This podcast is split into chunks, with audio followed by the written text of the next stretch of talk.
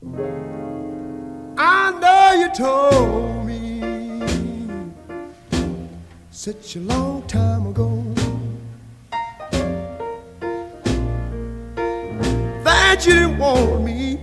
Lundi 14 juin 2021, Natacha Chetkuti-Osorowitz, sociologue et spécialiste de l'épistémologie féministe, des violences de genre, de la sociologie carcérale et du lesbianisme, était à la librairie Ombre Blanche pour présenter son ouvrage Femmes en prison et violences de genre, résistance à perpétuité, publié aux éditions La Dispute lors d'une rencontre organisée par Bagdam Espace Lesbien et animée par Sandrine Texido.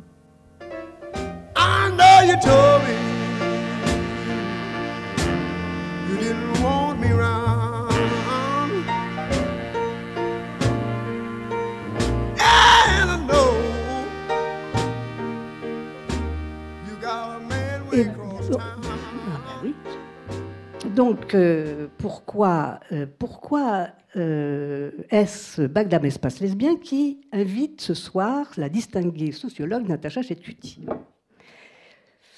Pourquoi? Parce que Natacha Chetcuti a plusieurs cordes à son arc. Je lis. Je lis, elle est spécialiste de l'épistémologie féministe, des violences de genre, de la sociologie carcérale et du lesbianisme. D'où notre invitation en lieu et place de, euh, bah, du printemps lesbien euh, 2020 et 2021 qui n'ont pas eu lieu. Et Natacha remplace tout ça très très bien.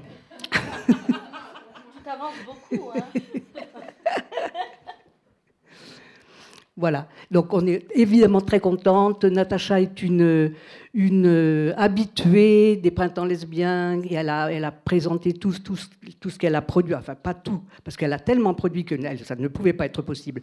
Mais elle a présenté quand même tout, ce- qu'elle a fait de principal, euh, tout ce qu'elle a écrit euh, au printemps lesbien de Toulouse. Et nous en sommes fort ravis. Et nous la remercions. Et. Donc, euh, donc voilà, voilà. En fait, en fait, euh, on se connaît très bien, on se connaît depuis très longtemps, et donc c'est toujours un plaisir de la recevoir. Et, et, euh, donc voilà, aujourd'hui, elle est là, euh, et maintenant, Ma- pardon, En chair et en os, pas en zoom. en chair et en os, pas en zoom. Ouais, alors merci vous d'être là aussi malgré la chaleur. Et je vais passer la, la parole à quelqu'un qui est infiniment plus que moi euh, euh, apte à lui poser toutes les questions du monde et à lui faire dire la substantifique moelle de ce qu'elle a pondu là, dans ce livre-là. Et il s'agit de Sandrine Texido, anthropologue. Et maintenant, je repars ma- à, à ma place. Est-ce que je te présente hein, ben, de nouveau alors donc? crois que Brigitte a déjà euh, bien présenté Natacha. Donc, ben, Natacha Chetkouti Ozorovitz, sociologue, maître de conférence, HDR, comme on dit alors dans notre langage, c'est habilité à diriger les recherches des doctorants. Euh, donc, tout ça à Centrale Supélec et à l'ENS, au laboratoire IDES, Institution et dynamique historique de l'économie et de la société. On aime beaucoup les acronymes dans l'université. Et tout ça à l'ENS Paris-Saclay. Alors, ben, ces travaux, donc, euh, je le répète, portent sur euh, le genre et la violence. Alors, c'est bien si je mets euh, mes lunettes, en fait, quand je lis. Et euh, donc, violence de genre, sociologie carcérale, épistémologie, féminisme et le lesbianisme. Donc, dernièrement, son travail porte principalement sur genre et monde carcéral, et c'est de ça dont tu vas nous parler. Bon, je te laisse la parole, c'est mieux. Chacune. Bon, bonsoir à tout le monde. Je remercie euh, évidemment quand même euh, d'abord et avant tout la librairie Ombre Blanche de nous accueillir ce soir, euh, pour ma part pour la quatrième fois, parce que chaque fois que, en fait j'ai compté, chaque fois qu'il y a eu une publication, que j'ai publié un ouvrage, j'ai été invitée à Ombre Blanche. Bon, on ne veut pas tous les énumérer, mais pas bref. Euh, évidemment, Bagdam, espace lesbien, et euh, particulièrement Brigitte Boucheron, que vous avez vu tout précédemment de m'avoir invité à venir, et Sandrine Texido, qui est à la fois ma collègue à Centrale Supélec et amie. et voilà, on partage ensemble, je crois, une même approche et de l'enseignement et de la recherche en anthropologie sociale et, et surtout, voilà, dans un souci constant de voilà, de trouver toujours, de s'approprier de nouveaux espaces d'émancipation, qui est quand même justement l'axe central de ce livre, euh, Femmes en prison et violence de genre. Et je tiens beaucoup au sous-titre pour lequel j'ai aussi beaucoup lutté, Résistance à perpétuité. Alors, euh, pourquoi résistance à perpétuité On va y venir. D'abord, voilà, je vais parler pendant une vingtaine de minutes, et puis ensuite, euh, Sandrine a prévu des questions. Ben, et voilà, pour un échange ensemble. Et ensuite, évidemment, euh, l'idée, c'est qu'on ait un échange collectif euh, jusqu'à 19h. Alors, je veux dire, je suis très émue chaque fois de venir à Toulouse. Bien sûr, vous l'avez compris, c'est quand même assez familial pour moi comme univers. Mais en plus, euh, c'est ma première conférence en vrai, avec des corps vivants, depuis un an et demi. Donc, en fait, ça fait, ça fait de l'effet. voilà. Alors, euh, ce livre, ce livre, il est issu d'une recherche donc, que j'ai menée euh, dans un centre de détention femmes euh, pendant 18 mois.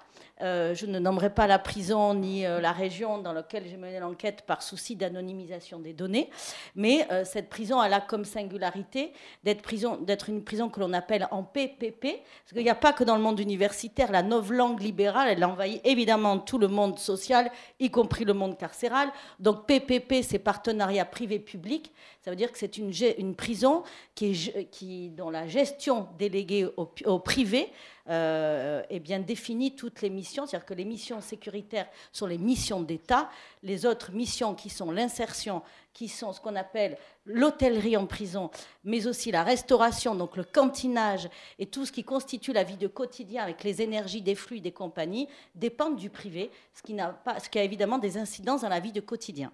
Bon, donc évidemment, j'ai consacré un, un, enfin pas un chapitre, quelques analyses sur l'effet du capitalisme carcéral sur la carcéralisation, mais ce n'est pas l'axe central du propos. L'axe central du propos dans cette recherche, elle est venue au fur et à mesure de l'enquête. Donc pendant 18 mois, j'ai été dans ce centre de détention. La chose assez formidable, c'est que j'ai été dans le quotidien de la détention, ce qui est rare, parce qu'en général, euh, bien, euh, les personnes extérieures viennent ou font des entretiens dans les parloirs, mais ne viennent pas dans la détention ce qui a été mon cas euh, pendant ces 18 mois. Donc j'ai pu vivre, euh, d'abord faire tous mes entretiens en cellule, euh, vivre dans tous les espaces de la détention, bibliothèque, scolaire, atelier de travail, formation, cours de promenade, etc. Et en fait, au fur et à mesure de cette enquête, euh, auprès de femmes donc condamnées pour des moyennes et longues peines, alors je le précise aussi, c'est pas un travail sur les femmes en général euh, emprisonnées, c'est une monographie. Qu'est-ce que c'est qu'une monographie en anthropologie hein? C'est une enquête très précise dans un lieu très précis. Euh, donc il ne faut pas non plus faire de généralité totalement abusive. Mais pour moi, ça a tout l'intérêt. Enfin, le travail anthropologique, c'est de travailler vraiment sur un temps précis dans un lieu précis. Et donc, auprès de femmes condamnées pour de moyennes et longues peines, ça veut dire quoi? Entre 10 et 30 ans de peine, voire à perpétuité, même si on ne parle plus de perpétuité dans le langage juridique aussi clairement. Donc ça veut dire qu'on est dans un centre de détention, ce n'est pas une maison d'arrêt, ce sont des cellules individuelles et c'est des régimes de peine particuliers. Et au fur et à mesure du travail, je me suis aperçue que toutes les femmes que je rencontrais étaient inscrites dans euh, des rapports de violence de genre avant l'incarcération, violence de genre qui étaient visibles ou invisibles. Et donc j'ai dressé euh, toute l'analyse à partir de euh, ce que j'appelle dans le livre le continuum de violence de genre. Alors je vous explique tout de suite ce que c'est que le continuum de violence de genre. Je vais essayer de ne pas être jargonneuse, euh, voilà, plus jargonneuse, en tout cas de ne pas trop utiliser de vocabulaire euh, trop compliqué sociologique, mais le continuum de violence de genre, il vient, il est inspiré, on n'écrit jamais théoriquement à partir de nulle part, hein. donc il est inspiré d'une autre sociologue qui s'appelle Liz Kelly, qui dans les années 70 a, premier, a mené la première enquête sur euh, les, femmes et le rapport à la sexualité. Et elle se rend compte dans son enquête que toutes les femmes avaient subi des expériences si on peut appeler ça expérience, en tout cas des situations de violence, euh, quel que soit euh, leur statut social, etc. Mais la difficulté, c'est d'arriver à les nommer et donc de vivre avec. D'où le terme de continuum qu'elle associe à violence sexuelle, pour montrer qu'en fait, ce qui structure la vie des femmes, c'est une, une continuité de violence euh, qui va structurer la manière à la fois de se situer subjectivement et dans le rapport aux autres. Alors à cette notion de violence, continuum des violences sexuelles, moi j'ai enlevé sexuel pour continuum de violence de genre. Alors là aussi, c'est évidemment à l'intérieur euh, d'un champ d'études hein, qui est issu des recherches féministes et qui, depuis le début des années 70, en lien aussi avec les mouvements sociaux, hein, il n'y a pas de recherche sans mouvements sociaux non plus, euh, voilà, discute la question euh, du continuum, discute la question de la conceptualisation des violences pour faire euh, synthétique. Euh, ici, la notion de continuum renvoie au fait que la domination, et la, domination masculine et l'appropriation du corps des femmes par les hommes constituent un lien structurant pour toutes les femmes. Et, euh, et en fait, pourquoi associer la notion de continuum à violence de genre? C'est pour signifier, et j'y tiens beaucoup, que les violences visibles ou invisibles, et c'est surtout sur les violences invisibles que j'ai insisté dans cet ouvrage résulte de la hiérarchisation des rapports sociaux. Et on va le voir, cette série de violences invisibles, j'inclus dedans la question de la division sexuelle du travail. Qu'est-ce que c'est de la division sexuelle du travail? C'est l'idée que un travail de femme vaut moins qu'un travail d'homme et qu'il y aurait des tâches dites féminines et des tâches dites masculines, les tâches dites féminines étant bien sûr les moins qualifiées que les tâches dites masculines. Et vous allez comprendre pourquoi après. Mais je, vais, voilà, je vous dresse déjà le cadre théorique. Donc, à partir de, ce cadre théorique, euh, je me suis posé au moins deux questions. La première, si justement il y a une série de violences invisibles, impossibles à nommer ou à décrypter, comment euh, ou que signifie consentir au rapport de domination alors que les individus n'ont pas pleinement conscience de ce rapport social de domination et ça a toute son importance dans le parcours de peine. Alors, vous l'aurez peut-être reconnu pour celles et, ceux, qui connaissent un peu l'anthropologie. Je m'inspire là aussi d'une autre auteure, qui est Nicole Claude Mathieu, et d'un article fondateur Quand céder n'est pas consentir. Donc, euh, autre question euh, qui découle de la première, c'est comment, euh, comment construire des mouvements émancipatoires, comment chercher, enfin oui, construire, élaborer des mouvements émancipatoires face à un régime disciplinaire qui, au-delà d'être, je dirais, un régime de contrainte, euh, construit, oblige à un façonnage du récit de soi, ici dans le parcours de peine.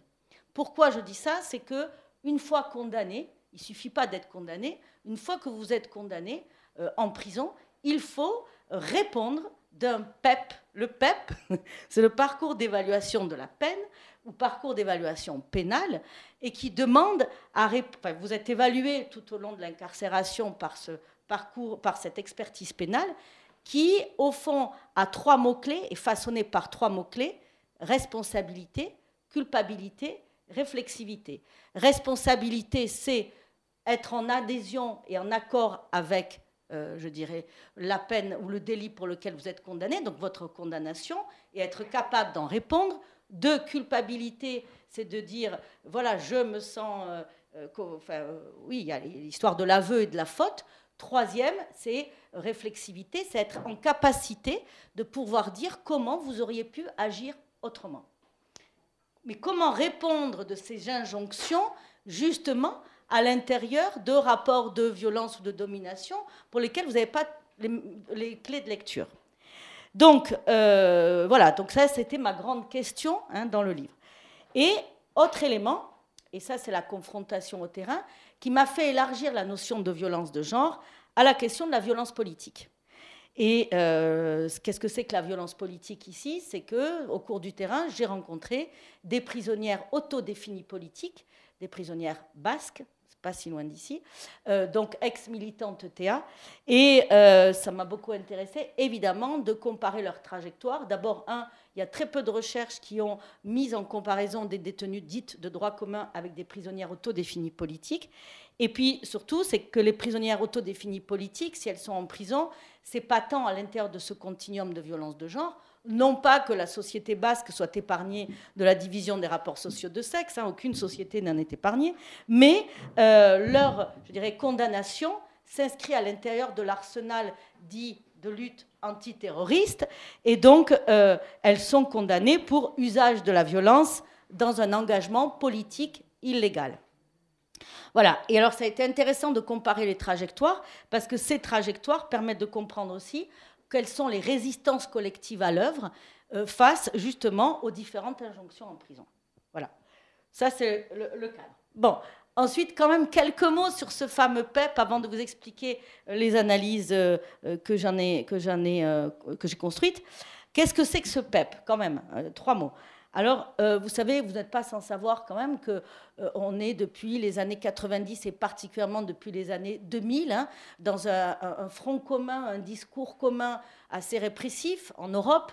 Euh, et il y a des discours, du coup, des appareillages institutionnels hein, qui s'harmonisent dans, dans toute l'Union européenne avec des dispositifs qui apparaissent. Donc à partir du début des années 90, une nouvelle approche est apparue, d'abord en Grande-Bretagne, puis euh, dans la quasi-totalité des pays européens, c'est donc le fameux parcours d'exécution de peine. Alors, dans le, discours officiel de l'administration pénitentiaire, ce parcours doit permettre, je vous cite leurs mots, de fixer des objectifs partagés avec la personne détenue afin de préparer son insertion. C'est déjà là un lieu contradictoire ou un dispositif contradictoire, sachant que ce dispositif se construit en même temps que l'on construit des, prisons en partenariat public-privé. Et que l'insertion, du coup, n'est pas entièrement déléguée à la, mission publique. On, va en discuter tout à l'heure. Et savoir que dans ce dispositif, l'ensemble des personnels pénitentiaires y participent, à la fois de manière formelle et informelle. De manière formelle, euh, dans les commissions, par exemple, qui vont accorder ou pas une conditionnelle, c'est-à-dire la possibilité de sortir euh, plutôt de prison avec un bracelet électronique, par exemple, ou d'accorder aussi ce qu'on appelle des permissions de sortie pendant la peine. Donc là, on a, euh, je dirais, les, gradés qui, participent. Les gradés, c'est les, lieutenants dans la hiérarchie pénitentiaire. Rentrer en prison, c'est aussi comprendre toute la hiérarchie pénitentiaire. Vous le découvrirez dans le livre. Je, bon, je ne vais pas vous faire toute la sociologie des organisations de Bon, bref, donc il y a aussi le juge d'application des peines, etc., etc. Et il y a aussi toutes les évaluations, les avis informels des surveillants pendant la détention, qui, selon la manière dont vous vous tenez, vont aussi émettre des avis rédigés positifs ou non. Voilà. Par exemple, en ce qui concerne les femmes, il s'agit de euh, s'habiller comme, euh, comme il le faut. Euh, voilà, si vous vous révoltez trop, c'est pas bon pour vos évaluations. Si vous faites des blocages collectifs, évidemment, ça va avoir une, incidence sur votre évaluation. voilà, donc ça, ça, va être, ça va être je dirais, dans le quotidien carcéral. Et dans ce dispositif, il y a aussi les psychologues d'application des peines, euh, il y a aussi toute une série d'agents, d'experts, agents, notamment les psychiatres, qui vont, je dirais, recueillir l'histoire biographique et pénale et surtout vont recueillir le récit des personnes incarcérées. Et à partir de ce récit, vont juger ou pas euh, de, euh, par exemple, d'une permission de sortie. Sauf que vous imaginez bien que pour construire un récit de soi, il faut non seulement répondre de ces trois injonctions dont je vous ai parlé tout à l'heure, mais aussi construire un récit qui correspond aux attentes carcérales. Et cette attente carcérale, elle présuppose qu'il y a, je dirais, une unicité de parcours de la personne entre le passage à l'acte, la condamnation et l'incarcération. Et toute la question, c'est de savoir comment, et là je m'inspire évidemment des travaux de Michel Foucault, mais comment peut-on construire un dire vrai sur soi-même alors que justement, d'une part, on n'a pas forcément euh, conscience des rapports de domination dans lesquels parfois, souvent, le passage à l'acte s'est construit. Enfin, c'est construit, voilà. Et euh, deuxièmement, mais c'est construit aussi, euh, deuxièmement, comment construire ce récit de soi quand en face, il y a une institution pénale qui ne tient pas compte justement de ce continuum de violence de genre dans lequel les femmes sont structurées. C'est tout le propos voilà, du, du, livre, pour ainsi dire. Alors, autre élément, quand même important, c'est que euh, dans le contexte contemporain, il y a une idée d'individualisation de, la peine, individualisation de la peine qui du coup ne prend pas en compte aussi les rapports sociaux qui structurent les euh, individus, la vie sociale des individus. En gros, On pourrait dire que les rapports sociaux, ce sont les rapports de classe, les rapports de genre, les rapports liés à la racisation. Ces rapports sociaux sont consubstantiels et surdéterminent les, individualités. Et à l'intérieur de ces rapports sociaux, on peut avoir plus ou moins de marge de manœuvre. Sauf que dans ce parcours pénal, ces rapports sociaux ne sont pas pris en compte. Euh, voilà, donc maintenant je vais rentrer dans le détail des choses. Donc euh, l'autre élément aussi, euh, quand même, dans ce rapport social, c'est il faut absolument rendre compte de regrets face à la victime ou à la personne victime, vivante ou non. Donc il y a toute une dualité auteur-victime par, lequel vous êtes aussi évalué pendant la peine et vous imaginez, ça n'est pas sans poser problème pour des femmes qui sont passées à l'acte contre des violences masculines répétées. Et c'est de ça dont on va parler. Alors, euh, j'ai donc euh, mené cette enquête pendant 18 mois. J'ai euh, mené ce qu'on appelle des récits longitudinaux, c'est-à-dire avec des femmes que j'ai rencontrées plusieurs fois pendant 18 mois. Et euh, j'ai mené aussi des entretiens avec le personnel pénitentiaire, avec le personnel privé, avec les personnels de l'unité de soins, les aumônières. Je sais qu'il y a quelqu'un dans la salle qui veut devenir aumônière, les aumônières, etc. Sur les 42 détenus que j'ai pu rencontrer de manière, je dirais, continue, eh bien, 35 d'entre elles ont fait l'objet de violences de genre, de violences intrafamiliales. Alors je ne dis pas violence domestique que je trouve absurde comme terme. On croirait que c'est l'aspirateur qui vient attaquer. Euh, mais euh, donc je parle de violences masculines. Voilà, soyons très très clairs sur la chose. Donc ces violences masculines ont été, euh, avant leur incarcération, cumulées avec d'autres formes de violence que sont la précarité sociale, la prostitution contrainte, le racisme et une mécanique de la domination qui s'étend aussi aux violences économiques et symboliques. Qu'est-ce que j'appelle violence symbolique? C'est euh, ça renvoie à l'idée d'une timidité et d'une honte sociale qui empêche de pouvoir se penser autrement qu'à la place à laquelle ces femmes sont assignées en tant que femmes, mais aussi en tant que femmes de classe populaire ou de petite classe moyenne. Ça veut dire quoi? Eh bien, ça veut dire, pour donner un exemple très précis, que eh bien, moins vous avez un niveau d'études élevé, vous allez investir quoi? Enfin, investir, c'est absurde de dire ça. Même moi, je suis mangée par le langage libéral. Bref. En tout cas, vous allez vous identifier à quoi? Par exemple, à la position de mère, comme statut qualifiant, comme pourvoyeuse, pas de ressources, mais de soins aux autres comme statut qualifiant. Et euh, voilà, moins, moins vous avez, je dirais, une, une, capacité à vous démettre de ces statuts-là ou de ces fonctions, plus aussi ça va vous permettre à la fois d'avoir une relation qualifiante à l'intérieur de l'univers familial, mais bien sûr aussi que ça construit des relations de dépendance difficiles dont il est difficile de s'échapper. Alors, l'analyse des récits, euh, que j'ai pu euh, construire à partir justement de cette expérience du parcours pénal. Alors pourquoi aussi ce, parcours pénal est arrivé de manière centrale C'est que deux choses, mais arrivées de manière constante au fur et à mesure du terrain, c'est un, bon, le problème du cantinage en prison, ça on pourra y revenir après. Deux, toutes les femmes en détention, en cellule, m'ont fait cas de leur expertise pénale et cherché à comprendre ce qu'on leur demandait. Et donc en cellule, on a beaucoup travaillé aussi sur ces documents officiels. Donc j'ai relevé quatre types de parcours. Un parcours que j'ai appelé euh, un lieu à soi maudit. Bon, la référence euh, de Virginia Woolf, évidemment, euh, est lisible pour beaucoup de monde. le deuxième, injustement condamné. Le troisième, une peine attendue. Le quatrième concerne les prisonnières définies autopolitiques. Et j'en parlerai, peut-être qu'on développera aussi. voilà, donc là, c'est plutôt, ça renvoie plutôt à la question du cas limite et de la déqualification de la peine. Alors, en ce qui concerne le premier parcours, pourquoi je l'ai appelé un lieu à soi maudit Évidemment, tiré de l'essai euh, en forme de manifeste de Virginia Woolf.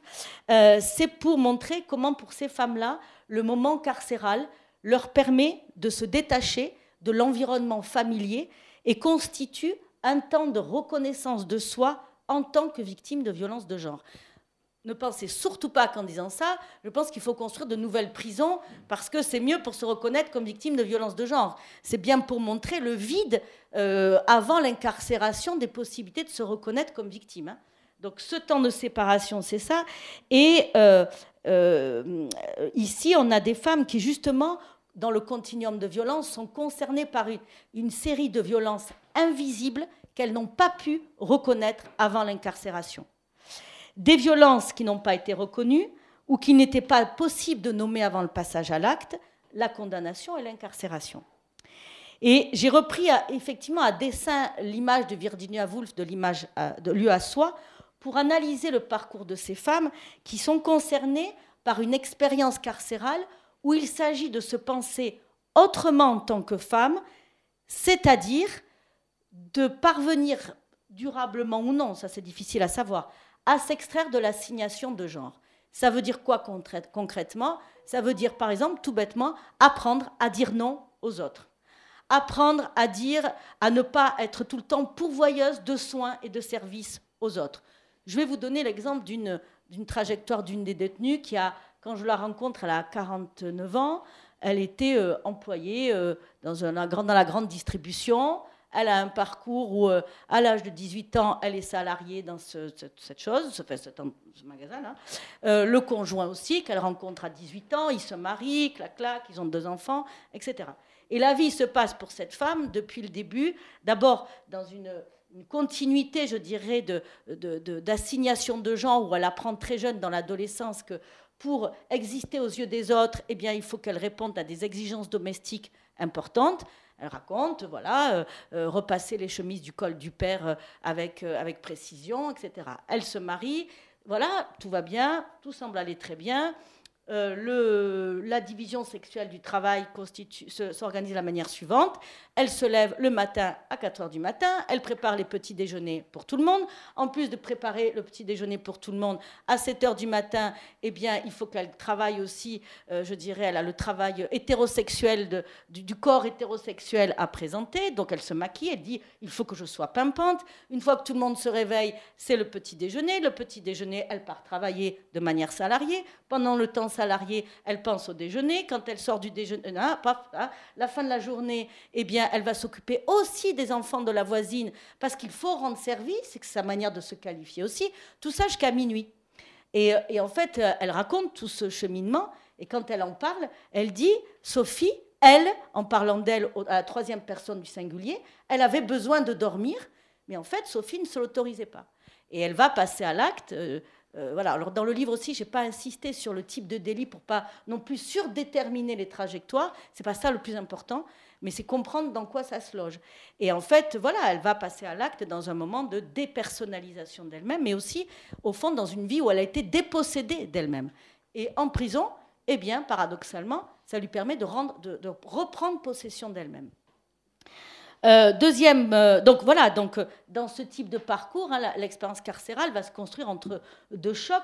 le choc d'une vie qui a été scandée par des violences masculines et qui tout d'un coup, où on comprend comment ça doit se réorganiser, mais aussi un autre choc qui est la nécessité de se réorganiser autrement, subjectivement, pendant l'incarcération, mais aussi pour se projeter après, après, après l'incarcération. Alors évidemment, dans ce parcours, Qu'est-ce que ça vient interroger comme notion? Ça vient interroger la notion de consentement. C'est-à-dire que comment, euh, alors évidemment que pendant le procès et pendant le parcours pénal, il est très difficile de répondre à comment j'aurais pu faire autrement. Comment, euh, comment vous avez consenti à ce système? Comment vous, pourquoi vous êtes resté dans ce système? Voilà telles les questions qu'on va poser. Mais évidemment que là aussi, euh, la, conscience est tellement médiatisée par l'écran de, de la domination masculine, mais aussi de l'organisation sociale de l'hétérosexualité, qu'il est difficile d'en répondre autrement. Deuxième parcours, je vais aller un peu vite, mais deuxième parcours que j'ai appelé injustement condamné. Alors là aussi, c'est pas, je ne juge pas du bien ou mal fondé de la condamnation, c'est pas ça. C'est que dans ce type de parcours, justement, euh, j'ai rencontré beaucoup de femmes qui étaient dans une position défensive par rapport à la condamnation euh, et qui va s'exprimer par le fait, par l'expression d'un conflit interne permanent, impossible à résoudre entre le soi désigné comme auteur par le, jugement pénal et le parcours pénal et le soi victime. Euh, dans ce parcours, on a des femmes qui, là, ont subi des violences visibles. Elles sont devenues auteurs parce qu'à un moment donné, il a fallu se défendre de violences répétées. Alors, dans ce type de parcours, évidemment, euh, il y a un mouvement de conflictualité permanent entre les agents de l'expertise pénale, évidemment, tout le temps, euh, mais aussi avec les agents de la pénitentiaire. Et contrairement aux détenus euh, représentatifs du parcours que j'ai appelé un lieu à soi maudit, dans ce second parcours, euh, les, femmes sont moins dociles que dans le premier, à l'institution disciplinaire, et la question de la culpabilité ou de la responsabilité est plus facilement écartée, non pas pour justifier le passage à l'acte, mais pour justement signifier le fait qu'elles n'ont pas été reconnues comme victimes avant l'incarcération. Euh, donc euh, ça va se traduire comment? D'abord par un, rejet, et même en longue peine, de la dénomination détenu ou de la catégorisation détenu, et dans le fait aussi de se définir comme une détenue distincte des autres, parce que du coup ça crée une échelle, euh, je dirais, de moralité, de valeur. Il y a l'idée où il y a des bonnes et des mauvaises auteurs, bonnes et mauvaises victimes, elles se classant des côtés des bonnes auteurs, puisque elles ont répondu à un système de violence pour lequel euh, eh bien, elles montrent qu'elles n'ont pas été entendues avant l'incarcération. Et série de violences où elles ont dû à un moment donné euh, se protéger euh, elles-mêmes ou protéger l'enfant menacé par les violences du conjoint devenu père, et elles dénoncent l'absence de réponse des services de l'État avant l'incarcération, avant leur passage à l'acte, euh, que ce soit les services sociaux, la police, la gendarmerie, etc. Donc là, évidemment, le recours à la violence est perçu comme une réaction désespérée, une réaction défensive, et là, ça vient interroger une autre notion qui est celle de légitime défense. Alors évidemment, là, elles ne sont pas entendues, bien souvent, par les experts pénaux, euh, et euh, pourquoi ça vient interroger la notion de légitime défense? Je ne vais pas vous faire tout le, quand même le descriptif du code pénal, mais sachez qu'en France, où est-ce qu'on reconnaît légitime défense? C'est au moins, au moins, minimum, deux éléments. Un, où il faut que vous prouviez que vous répondez à la même hauteur de réciprocité que l'acte que vous subissez. En gros, vous avez un pistolet sur la tempe, et euh, si vous répondez avec un pistolet sur la tempe, éventuellement, ça peut être acceptable, mais toutefois, il faut que vous prouviez aussi que vous n'avez pas pu faire autrement et que vous n'avez pas pu euh, contacter un tiers, par exemple. Bon. Et troisième élément, il faut qu'il y ait un accord temporel entre le passage à l'acte, euh, je dirais, et la situation. Et bien souvent, même dans la totalité des cas, les femmes que j'ai rencontrées, quand elles sont passées à l'acte, ce n'est pas le moment où elles étaient le plus menacées. Je vous donne un exemple. Une, euh, une des détenues qui euh, voilà, avait, avait, un enfant, enfin qui, bon, qui a rencontré un homme dans des sites de rencontre, tout ça. Bon. Ils ont une relation, euh, elle a un enfant avec cet homme, et cet homme, et encore, c'est pas la pire des situations, mais bon, cet homme, euh, voilà, la, la, la, la, déqualifie de manière permanente, lui dit qu'il il va lui prendre l'enfant, qu'il veut pas de cet enfant, enfin, elle intériorise une peur panique. Et cette peur panique est si grandement intériorisée qu'un jour, il vient euh, pour, euh, parce qu'il a la garde de l'enfant pour euh, un week-end, il vient et elle a un couteau sous le coussin et elle va le poignarder de 17 coups de couteau. Et évidemment, du coup, elle a pris 30 ans de prison parce qu'elle a été jugée comme coupable et surtout qu'il y a eu préméditation. Et en fait, il y a beaucoup de situations comme ça, où c'est pas que c'est prémédité au sens de je veux le tuer, mais qu'il y a une situation euh, d'intériorisation de peur panique, et à un moment donné, le passage à l'acte arrive. Voilà. Et donc, euh, d'où la complexité du rapport auteur-victime euh, dans ce type de parcours. Troisième parcours que, qui relève de l'enfermement inéluctable et parfois même anticipé, dans ce type de parcours, là on est plus de l'ordre, je dirais, de la carrière professionnelle, liée par exemple à des activités illicites de vente de stupéfiants. Euh, donc là, euh, l'éventualité d'un séjour en prison est bien souvent intégrée dans les communautés euh, familiales ou professionnelles. Pardon. Mais là aussi, on a une division sexuelle du travail criminel qui fait que le, les expériences des femmes et des hommes ne sont pas les mêmes. Premièrement, le pourquoi du comment de l'entrée dans ces carrières, je dirais, voilà, de, vente illicite. L'une euh, qui est liée, euh, eh bien, justement là aussi, à la position de charge de famille. Et là, plus souvent, ce sont des femmes qui vont s'intégrer dans ces activités parce que, eh bien, elles ont déjà à 20 ans 3, 4 euh, enfants à nourrir. Et donc, il ne s'agit pas là d'une distinction positive dans une carrière, entre guillemets, délinquante, mais il s'agit là aussi de subvenir à l'environnement familier. Ce qui n'est pas le cas, bien pas, souvent le cas, en tout cas, dans les trajectoires masculines. Euh, et euh, là aussi, et souvent en plus, les femmes occupent des fonctions moins lucratives que les hommes, euh, en particulier dans le cas de la revente, et elles sont plus exposées tout particulièrement aux arrestations et aux harcèlements sexuels par la clientèle. Alors dans ce type de trajectoire, on a beaucoup de femmes étrangères. Alors les femmes, savoir que quand même en France, 24% de la population incarcérée sont des personnes étrangères.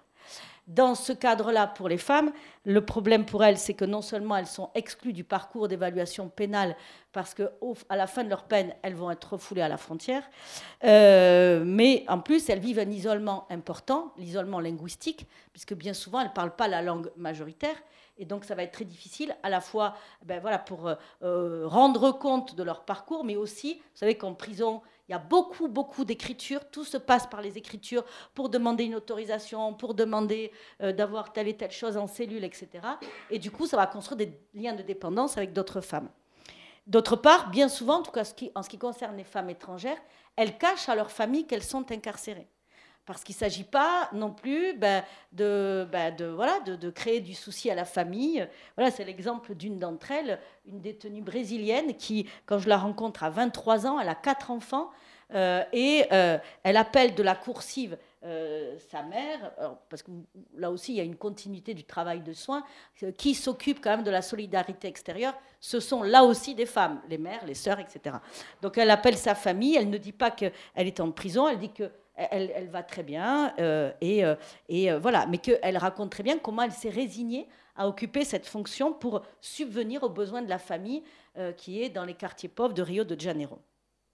Voilà, et la grande différence aussi, c'est que par rapport aux hommes, c'est que là, la trajectoire en prison ne vient pas aussi signifier un moment de la carrière qui va construire une distinction positive. Ici, on est plutôt dans une distinction négative de la honte et du silence. Euh, voilà. Je vais, après, je vais parler deux minutes des basques, après je finis. Mais en tout cas, le moment carcéral, il faut comprendre que ça constitue pour toutes, en tout cas ces trois premiers parcours, un véritable virage biographique, un détour de vie. Euh, en dépit, je dirais, de la distinction de ces trois parcours, le fait que toutes ces femmes sont structurées par ce continuum de violence que l'incarcération ne fait que confirmer. Euh, voilà, et, je, répète encore ce continuum hein, qui articule à la fois les violences visibles, conjugales ou familiales, masculines, mais aussi ces violences liées à l'assignation permanente et socialement sanctionnée des femmes au rôle de pourvoyeuses de services aux proches. Enfin, les Basques, enfin les prisonniers autodéfinis politiques, euh, alors, euh, dans ce, alors, ce parcours, il est un peu à part. Parce que pourquoi? Parce que évidemment là, on a des femmes qui euh, donc, euh, sont condamnés à, voilà, du fait de violences politiques ou d'illégalisme politique. Ce qui les distingue évidemment des autres, c'est qu'elles ont une très forte conscience non seulement de l'oppression en tant que femmes, mais aussi euh, de l'institution disciplinaire. elles ont évidemment, vous imaginez bien, avant la prison, un capital politique lié à l'anticapitalisme, à l'anti, voilà, élaboration des systèmes répressifs. Et du coup, elles ont aussi un cadre réflexif important euh, quant aux conduites à tenir collectivement et individuellement en prison. Donc clairement, c'est elle qui organise ce qu'on appelle des blocages et donc des, mouvements collectifs en prison pour obtenir telle et telle chose, et que tout leur, parcours de peine est contextualisé à partir de cette posture politique qu'elles vont mettre en avant dans la totalité des récits. Alors juste deux mots, vous savez que Théa a été dissolu en 2018. Juste avant la dissolution, en plus, tous les procès et même pendant la peine, chacune ne répondait pas individuellement. Il y avait un refus de réponse individuelle, mais la réponse était collective. Donc ça donne évidemment autre chose. Et ici, en tout cas, la nécessité de tenir en prison, elle passe par le fait de revendiquer le statut de prisonnière politique euh, et non pas de se reconnaître comme terroriste. Donc évidemment, ça ne marche pas non plus avec les experts du pénal, bien sûr. Donc évidemment, elles sortent en sortie sèche, elles n'ont jamais de conditionnel. Enfin bon, voilà. Euh, et qu'elles vont mettre en plus tout au long de la peine des, je dirais, des pratiques de distanciation avec l'administration pénitentiaire qui ne va pas faciliter non plus leur vie en prison.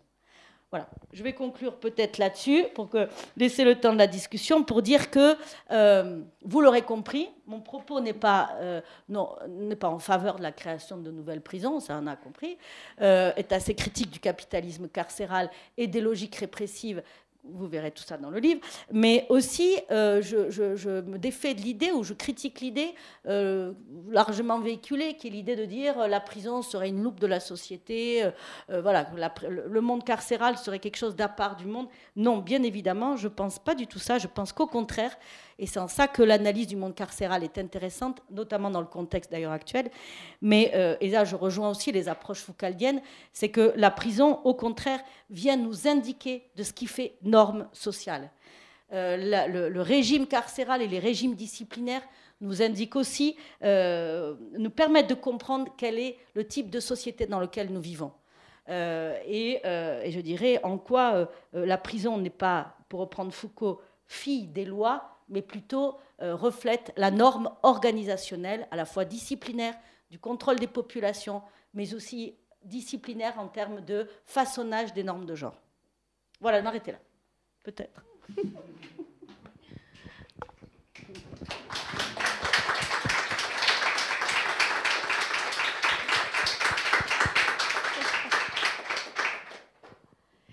Ben, merci beaucoup. Alors, euh, ben, je vais en venir sur quelques petits points parce que tu as quand même donné la substantifique moelle de, ce livre.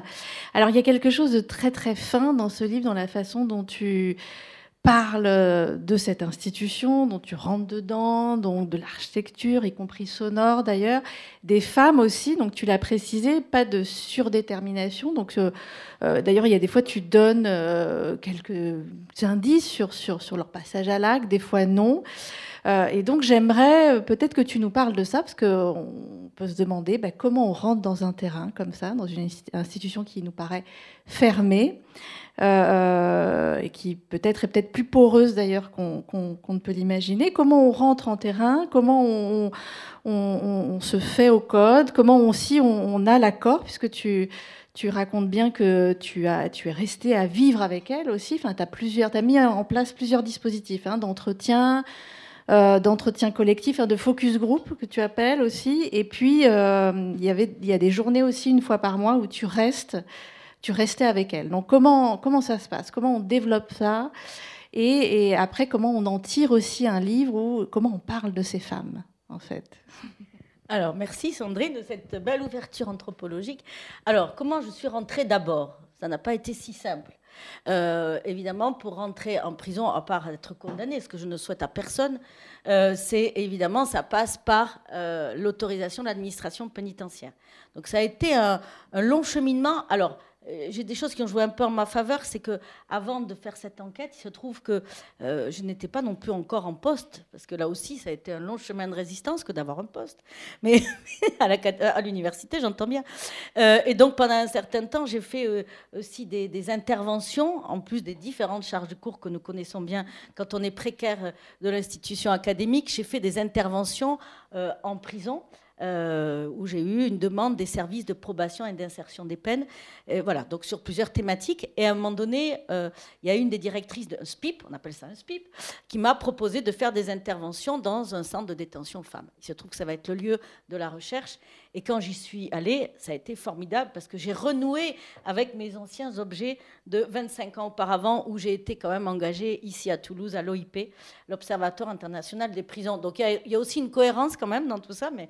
Et, en fait, voilà, je découvre euh, ce CDF, on appelle ça un CDF, Centre de détention femmes, et je rencontre toutes ces femmes. Et là, je me dis, maintenant, mais il y a une recherche à mener. Il y a eu d'autres recherches hein, avant sur quand même euh, la question euh, des femmes en prison. Il y en a eu peu, parce que la recherche académique, elle aussi, est prise au piège avec, je dirais, euh, son biais euh, androcentrique, c'est-à-dire quand même qui pense à partir et par les hommes. Mais euh, voilà. Et donc, mais là, je me suis dit, il y a quelque chose à faire sur à la fois justement ce récit de soi en prison, la question du récit, cette injonction au récit. Voilà. Et donc, à partir de là, j'ai demandé des autorisations. J'ai été très soutenue c'est ça en fait, hein, par une personne de la commission interministérielle de la prévention de la délinquance et de la radicalisation, qui a été complètement emballée par le projet et qui m'a fortement soutenue auprès de l'administration pénitentiaire. J'ai eu l'accord.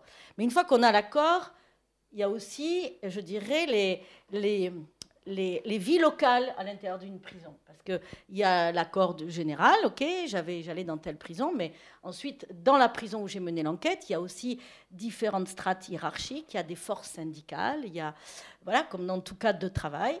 Et là, euh, autant la directrice de l'époque euh, a été complètement accueillante, et c'est grâce à elle d'ailleurs que très vite j'ai pu euh, me déplacer dans la détention. Par contre, le directeur, le grand directeur du centre pénitentiaire, lui vraiment était plus que rétif. Il ne voyait pas du tout l'intérêt de travailler sur les femmes.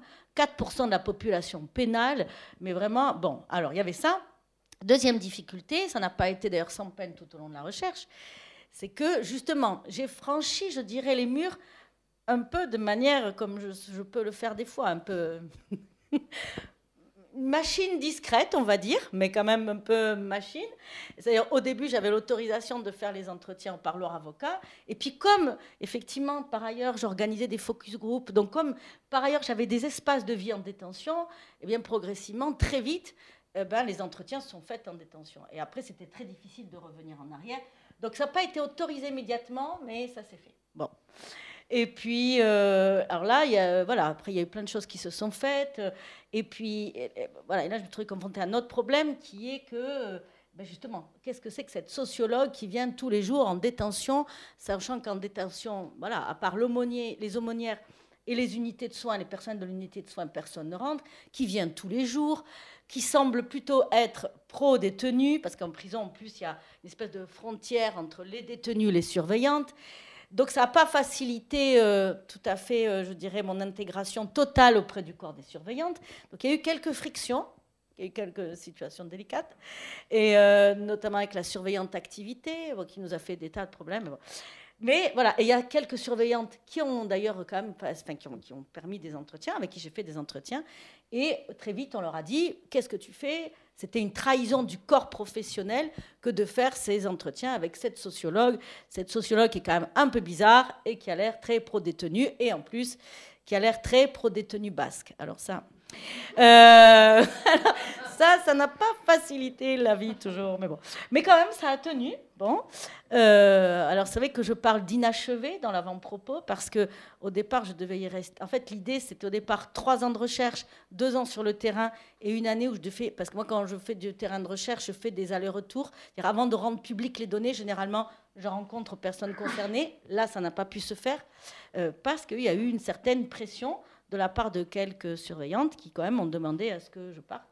Et, comme le directeur de la prison était plutôt du côté syndical de ces surveillantes, voilà, enfin bref. Mais j'y suis restée que 18 mois. Et du coup, bon, après, l'autre élément organisationnel, c'est que euh, comme dans beaucoup de cadres de la fonction publique, euh, les cadres ne doivent rester que 4 ans dans un lieu pour ne pas. Enfin, la question officielle, c'est de dire qu'il ne faut pas qu'il y ait de lien de proximité avec les détenus, mais aussi entre collègues pour tenir l'organisation euh, carcérale. donc, la personne qui soutenait, qui était très soutenante, directrice du centre, n'est plus là. Donc, ça ne facilite pas les allers-retours. Ils n'ont pas pu se faire. Voilà. Peut-être. Alors, je voulais tirer le fil un peu que tu, as dit à la fin autour du, fait que l'institution carcérale indique ce qui fait norme sociale. Et donc, ce qui est assez frappant, tu, l'as précisé, hein, ce, euh, ce, centre euh, de détention est un centre privé-public. Donc, on, y lit vraiment des traces de, ce capitalisme néolibéral qui nous concerne tous et notamment euh, à la fois ce continuum, cette injonction sécuritaire, mais aussi cette injonction évaluative. Et donc, je te propose de reparler, enfin, j'aurais des questions vraiment autour de comment se construisent ces récits, parce que je pense que euh, euh, cette injonction biographique, elle, euh, elle nous inonde, enfin, à la fois d'abord évaluatoire, d'expertise, de diagnostic et ensuite biographique. Elle inonde en fait tous nos secteurs de la vie sociale, le marché du travail, etc. Et on est, je pense, tous pris dans des injonctions paradoxales. Alors là, tu, les montres bien, justement. Donc ces, femmes sont prises dans ce continuum de violence, de représentation aussi. Hein, tu n'en as pas parlé, mais de clichés, de, représentations qu'on a de la femme violente ou de la bonne victime, euh, de, la, femme victime.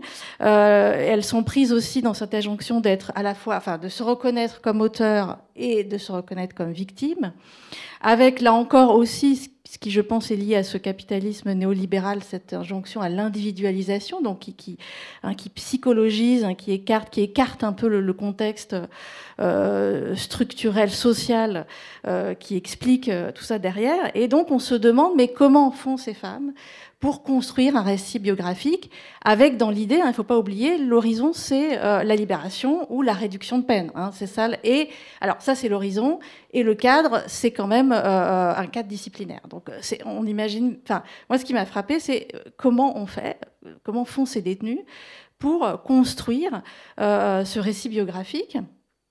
Et donc, alors là, j'aurais deux questions. La première, c'est est-ce que, et d'ailleurs tu la poses dans le livre, est-ce que finalement euh, il faut un capital culturel, une conscience politique pour arriver à construire véritablement un récit émancipateur? Euh, Et donc, est-ce qu'il y aurait d'un côté des récits impossibles et de l'autre euh, des récits possibles dans telle ou telle condition? Ou euh, est-ce que euh, peut-être se dessinent des, petites formes, des savoir-faire, des sortes de, compétences, de métis, hein, dans le sens de la métisse grecque, de ruse un peu émancipatoire dans la façon de, jouer avec euh, toutes ces injonctions? Alors, oui, évidemment que selon les capitaux culturels, linguistiques, politiques, il y a des manières différentes. Mais pas que. Alors, il n'y a pas que les capitaux sociaux qui vont jouer, c'est aussi la durée de la peine, et euh, là aussi les localités dans lesquelles se situent les acteurs de la peine. Par exemple, l'endroit où j'ai mené l'enquête, c'est vraiment pas l'endroit euh, le plus favorable en termes de conditions de détention. On est dans une prison haute sécurité, euh, voilà, très très moderne, ce, qu'on appelle l'ENIP dans le langage pénitentiaire. voilà, et pour certaines détenues qui avaient été détenues à Rennes, parce que ce que j'ai oublié de dire aussi, c'est que, et ça aussi, ça spécifie la détention des femmes, c'est qu'en France, il y a deux il y a un centre de détention pour femmes uniquement, c'est Rennes, et une maison d'arrêt, c'est Versailles. Sinon, les femmes sont toujours incarcérées dans des prisons mixtes. Donc, qui dit prison mixte homme-femme, là aussi, eh bien, euh, va faire que la, vie carcérale va être moins facile pour les femmes, tant en termes d'ailleurs de déplacement de corps que d'accès aux activités, parce que la priorité va être donnée aux hommes. Euh, voilà. Et donc, c'était le cas ici. Donc quand elles ont choisi, et ça fait partie de la ruse, mais certaines, quand elles ont choisi, euh, choisi, quand elles ont fait la demande d'être incarcérées dans ce lieu, c'est parce qu'il y a l'idée que le juge d'application des peines de cette région accorderait plus facilement des conditionnels. Ça, ça fait partie des ruses et des savoir-faire. Bon, une fois dit ça, après, c'est pas sûr parce que ça change. Mais euh, puis là aussi, dans le métier de juge d'application des peines, il y a aussi toute une, je dirais, une difficulté, se faire reconnaître comme juge qualifiant. Donc, c'est compliqué. Mais une fois dit ça, à l'intérieur même de la détention, évidemment, au fur et à mesure de la peine, euh, les femmes vont acquérir, je dirais, une connaissance des attendus. Et cette connaissance des attendus, elle est particulièrement forte, par exemple, en ce qui concerne le recours à la psychologie. Personne n'oblige des détenus officiellement à aller voir la clinicienne ou le clinicien. Et puis en plus, il y a deux, je dirais, supports. Il y a le clinicien clinicienne de l'unité de soins hospitalière qui n'est pas la pénitentiaire, et l'autre qui est le psychologue d'application des peines. Psychologue d'application des peines, c'est obligatoire puisqu'ils font les expertises. Pour le reste, non. Mais alors pour le reste, non, mais comprenant que quand même dans le dossier, ça fait peut-être bien d'avoir inscrit que la personne est allée consulter le psychologue, eh bien elles y vont. Donc ça, ça fait partie de la ruse institutionnelle. L'autre ruse, c'est, alors, mais qui va se déployer de manière différente selon les situations. Je vais vous raconter l'histoire de l'une d'entre elles, ça va être peut-être plus clair. L'une d'entre elles qui comprend que, bon, elle est, elle est condamnée à 10 ans, euh, elle a une permission de sortie. Lors de sa permission de sortie, elle comprend que eh bien, son conjoint n'a absolument pas bougé de mode de vie, c'est-à-dire que, alors qu'elle a déjà fait 8 euh, ans de prison, euh, elle arrive pour sa permission, elle passe trois jours chez elle, euh, il est devant sa télé, euh, il fait pas à manger, euh, il y a trois enfants, il s'en occupe pas. Bon, enfin, elle comprend que vraiment, elle veut se barrer. Elle me le dit, elle me dit de toute façon, je vais me barrer, c'est sûr. Sauf qu'elle comprend qu'il y a des attendus dans l'évaluation pénale, et parmi les attendus, il y a celle de l'harmonie du couple, la stabilité conjugale, avoir un lieu de vie à la sortie.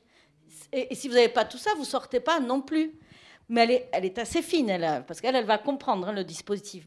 Donc du coup, elle va jouer le jeu de l'harmonie. conjugale. Et alors qu'elle me dit en cellule, non mais je vais me barrer, je vais me barrer, je lui dis oui, oui, bien sûr. Et puis son avocate lui dit, il faudra se barrer à la sortie. Donc elle met tout en œuvre, elle sort avec un travail euh, salarié, euh, elle, elle, joue le jeu des unités de vie familiale avec son mec, il se passe plus rien entre eux, elle ne le supporte plus. Elle joue le jeu parce que ça aussi, ça fait partie de l'évaluation. Elle sort de l'unité de vie familiale, eh bien, une surveillante va dire à une détenue, alors elle a vu son mari, ça s'est bien passé, ou alors une autre qui n'y est pas allée, alors mais elle n'a pas vu son mari. Ben, c'est comme ça, c'est ça aussi tout l'informel. Donc, et puis j'ai oublié de dire, c'est que les conversations téléphoniques sont écoutées conversation téléphonique, quand même, qui, là aussi, ça rejoint le capitalisme carcéral. Il faut savoir que en prison, en Europe, dans toute l'Europe, c'est une entreprise multinationale qui détient toute la téléphonie, donc privée, en prison et dans les hôpitaux psychiatriques, que donc les communications coûtent 6% plus cher qu'à l'extérieur, et que ça, c'est assez ironique ou c'est l'ironie du sort, mais en plus, les détenus payent dans le coût de ces communications leurs écoutes, enfin, le fait qu'elles soient écoutées. Ça, ça s'appelle le capitalisme carcéral. En tout cas, du coup, au téléphone, elle joue le jeu avec son mari, parce que le mari, dit, mais elle est bizarre, ils comprennent bien, il comprend quand même qu'elle est distante. Mais elle va jouer le jeu. Et elle joue le jeu, et c'est ça la ruse. Bon, ça, c'est un exemple de ruse. Elle sort et au bout de six mois, elle se barre vraiment. Voilà. Mais pendant six mois, elle joue le jeu. D'abord, elle sort de dix ans de prison, donc euh, on ne sort pas de dix ans de prison comme ça. Hein. Euh, elle a un travail, a, heureusement pour elle quand elle sort, mais elle a trois enfants, elle sort avec un bracelet électronique. Bon, il faut trouver un logement. Euh, elle a l'injonction de ne pas habiter dans le quartier où, où s'est passé le délit. Donc il y a tout un tas de choses quand même.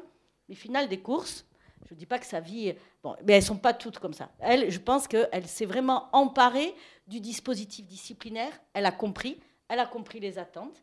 Elle a, elle a, elle a compris aussi, euh, euh, alors ça c'est aussi de l'usage de la discussion avec la clinicienne et les discussions aussi qu'on a pu avoir euh, en cellule, on en a beaucoup parlé, voilà, et, et, aussi avec son avocate. Et de fait, elle s'est libérée de cette histoire. Donc elle a, elle a rusé, je dirais, dans sa compréhension de l'institution. Mais euh, évidemment que cette ruse ou cette euh, adaptabilité à l'institution pour préparer sa libération, elle n'est pas donnée à tout le monde. Il faut à la fois maîtriser effectivement la langue. Si en plus vous ne maîtrisez pas l'univers linguistique, ce n'est pas possible. Il y a un certain nombre de, détenus qui aussi ben, euh, vont pas faire usage de manière, vont faire usage plutôt de manière frontale avec l'institution, notamment dans le parcours injustement condamné, puisqu'elles sont dans ce sentiment de conflictualité permanent. Donc pour elles, c'est plus difficile.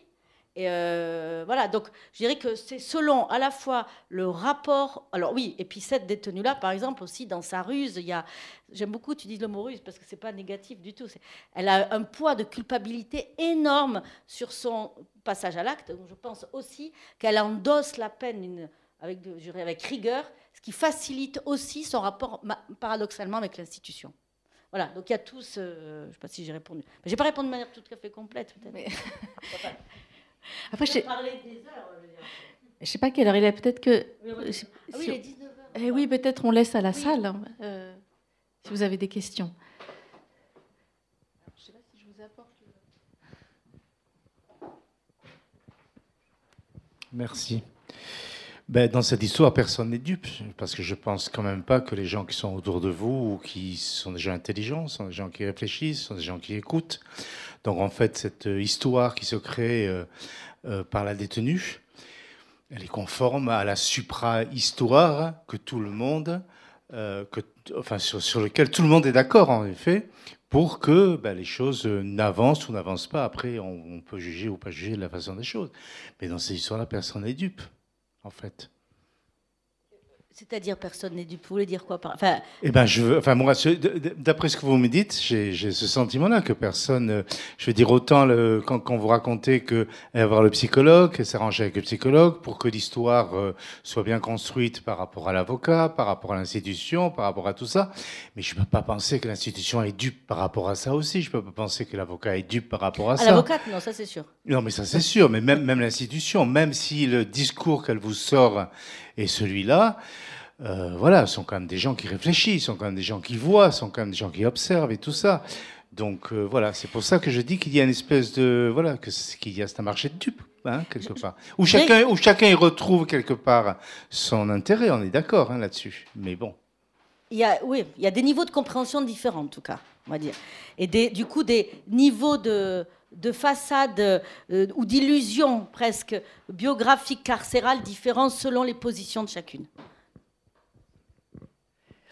Merci. Merci à votre travail et je vais lire votre livre avec attention. Mais j'ai déjà plusieurs euh, remarques, questions et désaccords. Euh, donc je, voilà, je vais essayer de les livrer correctement. D'abord, je suis un peu surprise par le, un certain ton. Non pas qu'il faille parler, parler de violence en faisant la gueule, mais il y a quand même un détachement qui, pour moi, pose question. parce que le béaba, quand même, c'est de rappeler que l'enfermement, la carcéralité, est une violence euh, qui est décidée euh, par les hommes en patriarchie. Euh, et enfin, une simple logique féministe, tant mieux que vous ayez fait une enquête, c'est un apport. Néanmoins, en étant tout simplement logique, c'est tout à fait évident que c'est une continuum et que la grande majorité de ces femmes sont des victimes qui, sont, qui subissent une violence injuste. Donc, euh, je suis un peu étonnée par la sagesse, en fait, un peu scolaire de, voilà, de, la tenue des propos qui, conformément souvent à l'esprit universitaire hein, euh, ou, de, recherche, mais euh, est-ce que on arrive à restituer cette immense injustice patriarcale parce que c'est quand même pour moi le but, c'est-à-dire que le but c'est la transformation de la société euh, la sortie de l'androcratie. Euh, et du coup, l'invention punitive de la carcéralité de l'enfermement est une des plus grandes folies contemporaines. Euh, c'est une thématique qui est très peu abordée par, par les analyses féministes. et il faut, on peut aussi émettre comme hypothèse que ce qui empêche la révolution féministe, c'est la menace carcérale, c'est la violence carcérale et la menace carcérale. D'ailleurs, il y a des féministes qui se sont battues euh, pour des sujets, euh, voilà, pour des, pour des, violences patriarcales euh, précises, qui, après un vécu carcéral, en ont fait la bataille de leur vie. C'est-à-dire qu'elles ont abandonné leur première lutte, leur première thématique pour endosser celle-là. il y a plusieurs exemples. et je trouve que c'est un ton, une approche assez spécifique de femmes, vous deux, je parle là de vous deux, qui ne semblent pas menacées par un vécu carcéral. Et euh, non, mais voilà, moi, il se trouve que je le suis. Voilà, j'ai de la prison avec sursis. J'ai un vécu de garde à vue qui est tel que j'ai un vécu carcéral par les gardes à vue. J'ai des traumatismes extrêmement violents de ma résistance féministe euh, et qui, deviennent presque aussi important, sinon plus important, que les violences euh, initiales qui, étaient, qui, faisaient part, voilà, qui, ont, qui, faisaient partie de ma vie avant et qui, font partie de ma vie maintenant en dehors de la carcéralité. Du coup, euh, voilà, d'abord, on continue à subir les violences masculines dans la prison. Euh, il y, a énormément de choses à dire là-dessus. Moi, je, suis, je, je, me suis découverte abolitionniste de la carcéralité euh, par, euh, par hasard dans mon parcours de lutte politique, c'est-à-dire que euh, je suis féministe radicale, donc je suis animaliste, et une de mes pratiques, c'est de libérer, c'est la libération, c'est de délivrer des prisonniers politiques, des cages, des fermes. Donc je parle là des autres animaux, et c'est pour ça que je vais, moi, aller en prison. Alors je ne sais pas quand, sur quelle modalité, mais de deux choses l'une, soit je m'arrête de lutter je peux peut-être éviter la présence qui n'est pas gagnée, parce que j'ai beaucoup de procès encore à venir, et le sursis qui, va sauter certainement, mais si je, si je l'évite, c'est parce que j'arrête de lutter. Donc ce que je veux dire, c'est que la menace carcérale est un empêchement à la justice. Euh, donc, et puis d'interroger ce chiffre en tout ce qui concerne la France, les 4%, c'est la France, hein, c'est ça Les 4% de femmes en France. En milieu fermé. Voilà, milieu. Euh, on a l'impression du coup que ça ne concerne. Voilà, est-ce que c'est à cause de, ce chiffre-là Mais en même temps, euh, le, système judici, euh, juridico-judiciaire-policier est totalement dans les mains des hommes. des représentations masculines, voilà, de la culture misogyne. Euh, donc en fait, euh, l'abolition de la carcéralité euh, devrait être un sujet de première instance féministe. et, si on, prend un peu de hauteur universaliste à, travers le monde, voilà, on est enfermé, on est, puni de la, violence carcérale parce qu'on est victime, mais encore plus, directement. Une voilà, on était violée, donc on est mis en prison on lutte contre les voileurs et le voilement, on est mis en prison, etc. etc. Euh, donc voilà, donc ça c'était euh, juste, enfin, si, pour que, pour que, je peux déjà peut-être répondre au premier. Voilà. Oui, pardon, j'aurais d'autres choses à, préciser. Euh, pour laisser aussi la place au débat collectif, mais et Sandrine, tu peux dire aussi ce que tu veux sur la tonalité. La tonalité, d'abord, un, premièrement, je ne parle pas effectivement en tant qu'ex-prisonnière. Je n'ai pas connu la prison. Euh, et je n'ai jamais, euh, d'ailleurs, prétendu parler à la place d'ex-prisonnière. Je ne parle pas à la place. Non, non, je termine. Pardon. Par contre, euh, moi, en tout cas, mon cadre de pensée, et c'est exactement le cadre dans lequel j'ai mené l'enquête, c'est un, ce qui m'intéresse, c'est comment les minoritaires construisent et élaborent du savoir. Et c'est à partir d'ailleurs du récit et de, des expertises des femmes que j'ai rencontrées justement en face à face avec le régime disciplinaire et avec le régime pénal que j'ai pu construire cette écriture. Après, la question qui peut se poser, c'est effectivement que j'interprète des récits à l'intérieur d'un cadre théorique. Évidemment, sans doute que euh, une autre euh, ou une ex-prisonnière ou une autre sociologue sur ce même terrain ne rendrait pas compte de la même manière de ce que j'ai vu, observé, parce que le cadre théorique, par exemple, ne serait pas le même, ni même le cadre politique. Voilà. Mais après ça, donc ça, c'est la première euh, euh, réponse que j'ai envie de vous donner. Quant à la deuxième, euh, la deuxième posture sur ma tonalité, je, mais d'abord, pour tous les sujets dans la vie, ce sujet est grave, mais en même temps, justement, il est source d'émancipation, il est source de réflexion critique. et il me semble que donner envie de lire, en parler, ça passe aussi quand même par, ben, je, sais pas, un vivant du récit qui n'est pas non plus obligé d'être euh, grave et plomb-blanc pour être entendu, me semble-t-il. Bon, puis après, c'est ma posture aussi. Enfin, il ne s'agit pas d'être euh, grave et plombant, c'est pas ça, c'est qu'en fait, euh, le, vous, exposez, je suis d'accord avec votre exposé, votre, que c'est une. voilà, que, que, ces femmes enfermées sont pour la plupart dans un continuum de violence et qu'elles ont été réactives à ça et enfermées pour. Donc, on parle bien d'injustice.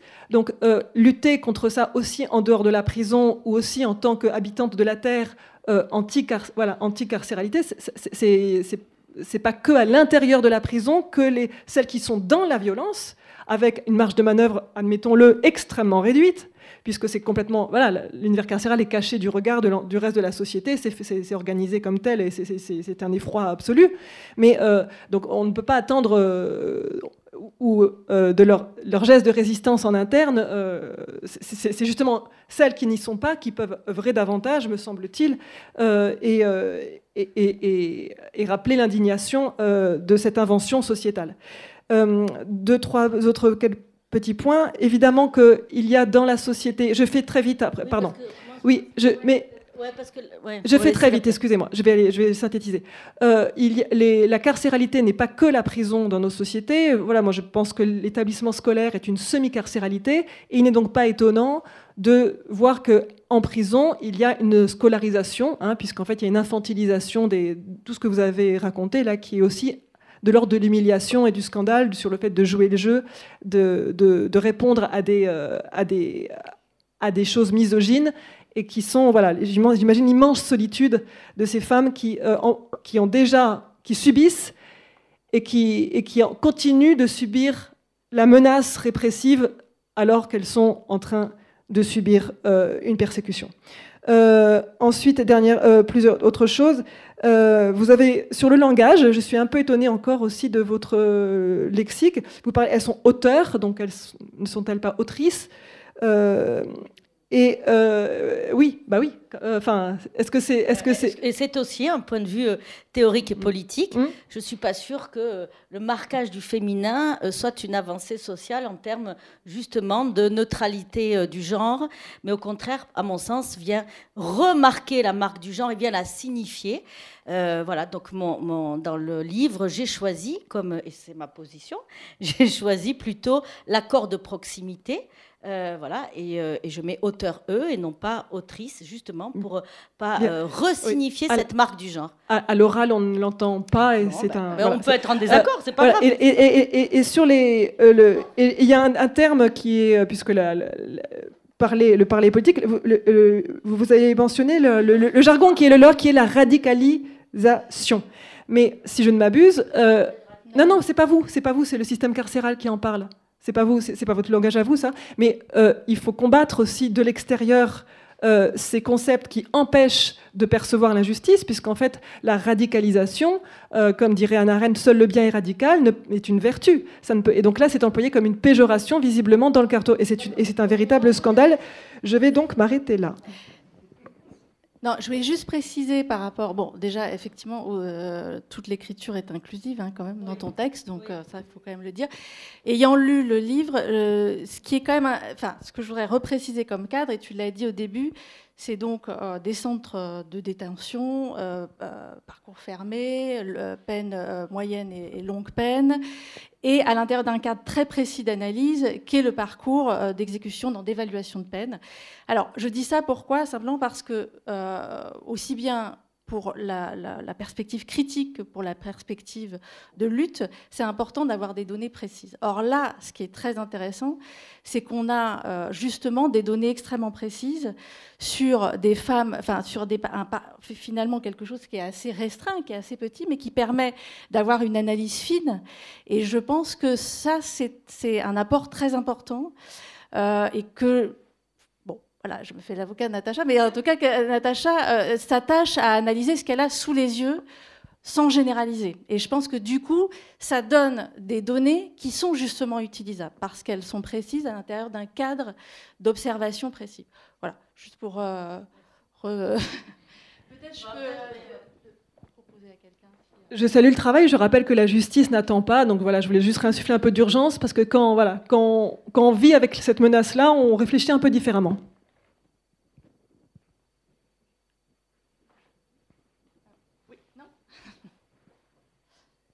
Parler, monsieur? Je croyais qu'il y avait une foule derrière, c'est pour ça que je mets. Ah non, c'est intéressant. ouais. Qui souhaite prendre la parole ou, ou des remarques ou des questions? Oui. Euh, en tout cas, moi, je travaille dans le secteur éducatif avec des familles sous main de justice. Voilà. Donc, euh, justement, je m'intéresse à comment, en tant que professionnel, eh on peut avoir une approche, euh, je veux dire, euh, non stigmatisante. Parce que souvent, eh bien, les jeunes vont, signaler leur famille par un acte de délinquance. On, sait très bien qu'un parcours de désistance, arrive vers 25, 26 ans, quand on va se rendre compte qu'on a envie de faire sa vie, avoir une amoureuse, etc. Et donc, la majorité des, jeunes qui ont commencé une trajectoire de, délinquance vont cesser. Donc, on sait bien que l'adolescence bruyante, comment l'accompagner? C'est justement accompagner ceux qui les, ceux qui les entourent, puisque par conséquent, la- l'adolescence, c'est un, moment de toutes les façons euh, où on va s'écarter des règles. Ça fait partie du processus adolescent. Eh bien, ce que je peux euh, voir, euh, voilà, j'ai 50 ans, ça fait 20 ans que je travaille dans cette institution euh, qui s'appelle la protection judiciaire de la jeunesse. Eh bien, les maires sont, euh, je vais dire, euh, convoqués. Voilà. Donc, quand on dit euh, on veut voir vos parents, ben, s'il y a la maman qui est là, ben, ça nous suffit. Ça suffit, les professionnels. On voit bien que quelque part, il y a une violence de genre. Donc, euh, bien, euh, on a la maman sous la main, c'est bon. Donc, euh, et quelque part, il y a une forme de, de, de- tâche. Voilà, elle vient accompagner son enfant, mais en fait, la tâche du délit, ça va lui coller à la peau. Cette femme, quelque part, c'est une mauvaise mère. Il y a quelque chose qui plane au-dessus de cette femme. Euh, le père, ben, s'il n'est pas venu, on ne va pas chercher. souvent, bon, hélas, 80% des, des, femmes, il y a bien des femmes qui sont en couple, mais qui sont envoyées au front de la consultation. Par exemple, quand j'appelle au téléphone, je vous passe ma femme, ce n'est pas de la comparentalité, ça. Donc, on se rend bien compte que là aussi, lorsque les enfants, les adolescents sont en difficulté, ben, la parentalité s'éteint. Mais la parentalité s'éteille, eh bien, nous, en tant que professionnels, à demander, voilà, et si cette femme ne le fait pas, parce que parfois aussi y a honte, parce qu'en en fait, s'il est, s'il est bon, s'il est brillant, si tout se passe bien, c'est mon fils, mais si eh ben, c'est un gredin, euh, hein, comme euh, ça peut, euh, hein, d'accord, ben, c'est ton fils. Donc du coup, il y a aussi cette honte de la femme, finalement, de ne pas exiger du conjoint de se présenter, et nous aussi, parfois on oublie, vous voyez ce que je veux dire? On oublie euh, euh, on rate une occasion justement de, faire accompagner ces jeunes et d'avoir une fonction phorique. La fonction phorique, ça veut dire de porter, nous en tant qu'institution, de demander aux parents de venir et puis aussi d'aider la mère à, se dire, mais tiens, mais j'ai un, partenaire et que les autres espaces de socialisation qui sont autour vont euh, aussi contribuer. Et donc, du coup, cette femme se retrouve à se déshabiller, à déshabiller sa vie, voilà, devant les services. Et euh, on lui demande plus, elle qui est seule, à un couple. Et c'est d'autant plus intéressant parfois pour moi d'observer que nous, les travailleurs sociaux qui sommes de classe moyenne, on a des attendus vis-à-vis de la mère, voilà, la chambre, quand on va faire la visite à domicile, euh, ben, il n'y a pas de déco, euh, il n'y a pas de, il a pas de poster. Euh, vous voyez, c'est pas, c'est pas assez, c'est pas assez investi. On a tout notre vision, non seulement finalement de classe moyenne dominante, vis-à-vis de ces femmes qui sont souvent de classe populaire, racisées, qui donc ne savent pas s'occuper bien de leur petit garnement. On sait bien que les adolescents, ben, il y en a qui sont brouillants, d'autres le moins. Ben, c'est sûr que quand on habite euh, euh, dans un appartement au 20e étage sans ascenseur et que vous avez quatre enfants dans une chambre, ce n'est pas la même chose que quand on habite dans un pavillon ou à la campagne, ou, même si on partage la chambre du copain, on peut aller à l'extérieur respirer. Et là encore, on sent bien que la charge de la femme, voilà, et la violence symbolique et la violence dont vous, parlez, je la ressens dans le quotidien du travail. Merci. Oui, allez-y. Justement, moi, j'ai bien apprécié aussi votre intervention. Il y a euh, une, euh, une, historienne qui a travaillé, Véronique Blanchard, qui a travaillé beaucoup sur les assistantes sociales, justement sur euh, la pression du métier à, la base quand il, est, il a été créé, notamment de, enfin, ce contrôle des femmes aussi sur les femmes. Et c'était vraiment très intéressant. Ça, ça, me fait beaucoup penser à ça là-dessus. Donc oui, au niveau historique, il y a, plein de choses. Et, et d'ailleurs, par ailleurs, actuellement, je mène une autre recherche euh, une recherche, euh, recherche création, donc qui va aussi donner lieu à une, une pièce de théâtre dans le cadre euh, bah, de l'ENS Paris-Saclay. On travaille dans un CEF, un centre d'éducation fermé pour mineurs.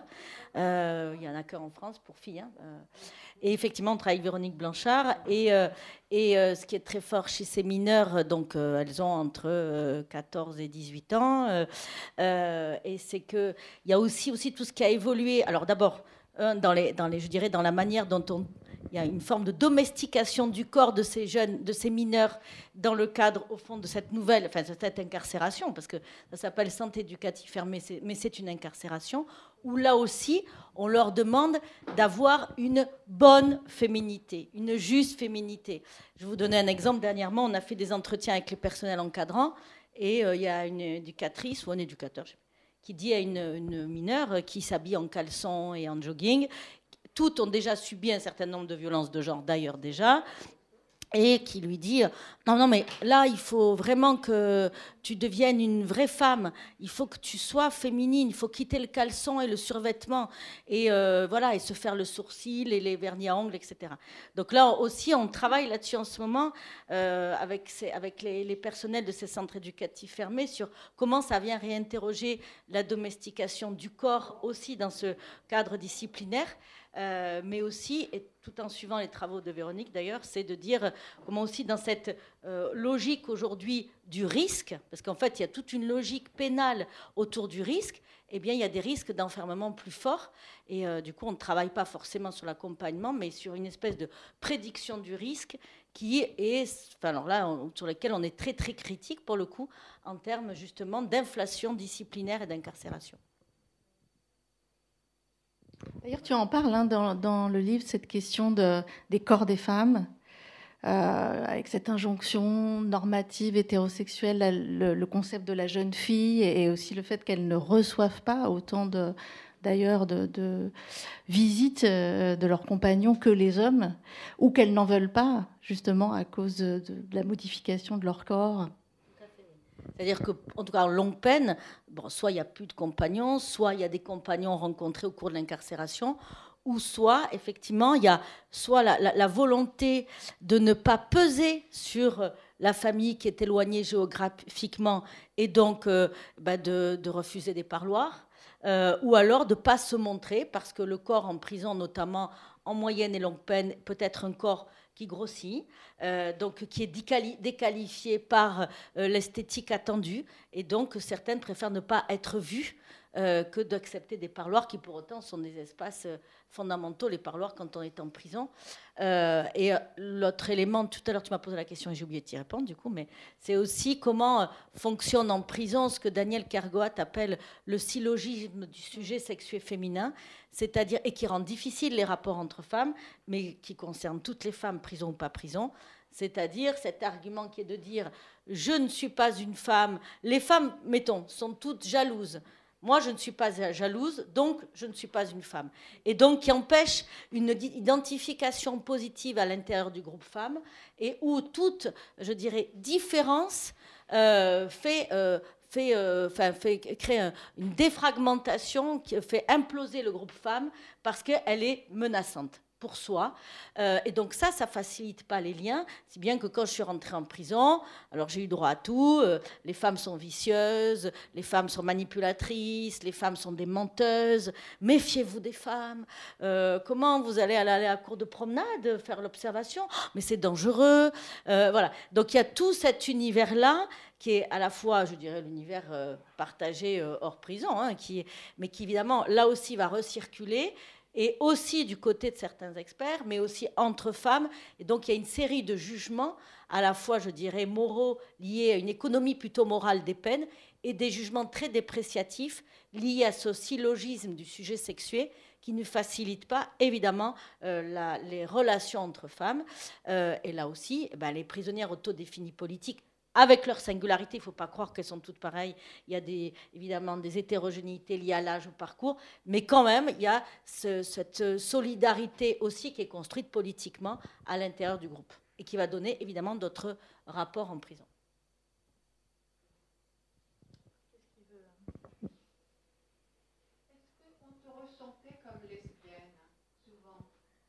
Alors ça, justement, j'ai évité absolument. Parce que ça, non, non, mais c'est une vraie question. Euh, euh, je ne l'ai jamais dit. Euh, bon, en entretien, évidemment, d'abord en prison, je ne parlais pas de moi, j'étais... Voilà. Mais en plus, je réfléchissais à la manière dont je m'habillais. C'est-à-dire, euh, pas trop, pas ne pas donner non plus. Il fallait, il y avait, et ça je sais, pour certaines détenues, c'était très important d'être bien habillées. Il y avait quelque chose quand même à la fois de leur propre respect et de quelque chose de l'extérieur qui arrivait qui était esthétiquement aussi, euh, qui sortait justement de la misère corporelle du quotidien. Mais voilà, c'est un juste limite. Je n'allais pas habiller comme ça non plus. Ben voilà, il y avait une juste limite du type d'habillement, mais je ne voulais pas donner des indices du lesbianisme. Ça, c'est sûr. C'est sûr que pour beaucoup de femmes, si elles avaient su, j'aurais pas eu les récits que j'ai eus. Donc, elles m'identifiaient comme femme et comme ayant une expérience commune en tant que femme. Elles ne savaient pas ce que je vivais. Voilà, il y, en a deux qui, ont su euh, qui j'étais vraiment, et ben, c'est plutôt du côté des politiques. Voilà. Dont une était lesbienne aussi. Voilà. Et que je continue à les voir au parloir toujours. Parce que ça, je garde des liens. D'abord, un, je garde des liens avec deux, deux prisonnières euh, que je vais voir au parloir, en France et en Espagne, parce qu'après, il y a aussi. Mais, euh, et aussi avec des ex-prisonnières euh, qui ont toutes reçu le livre, euh, parce que pour l'instant, il passe pas en prison. pour l'instant, il n'est pas passé encore. Euh, mais voilà, et on a fait d'ailleurs une émission de radio, écoutez-la, magnifique, avec Charlotte. Enfin, c'est Charlotte Bien-Aimée qui a fait l'émission dans une série qui s'appelle Un podcast à soi, avec des ex-détenus que j'ai rencontrés pendant l'enquête. Voilà. Ça s'appelle Un podcast à soi, et c'est sur arte.fr. Et c'est vraiment, et ça aussi, ça m'importait que de maintenir quand même ces liens, euh, ces liens-là.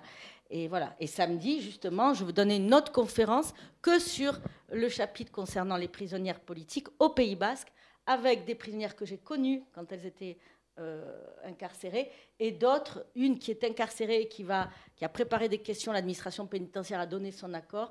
Et voilà, donc avec ex-prisonnières et prisonnières toujours actuelles. Donc, quelle, a été la réaction un peu de, ces ex-prisonnières à ton travail? J'attends. Elles sont en train de le lire.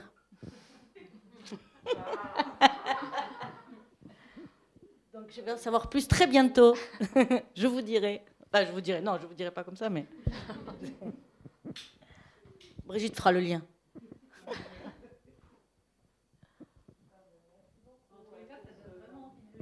Merci.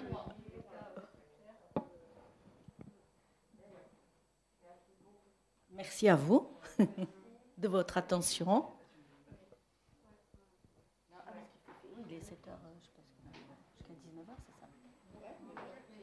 Tu veux dire un mot de conclusion? Bah merci, merci à toi, surtout. et merci à vous. Et je vous conseille la lecture de ce livre.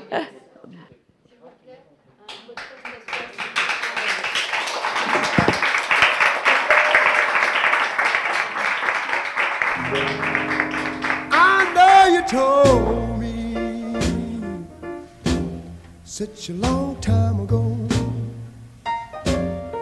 venez d'écouter Natacha Tchetkouti Osorovitz lundi 14 juin 2021 à la librairie Ombre Blanche autour de son livre Femmes en prison et violences de genre, résistance à perpétuité, édition La Dispute.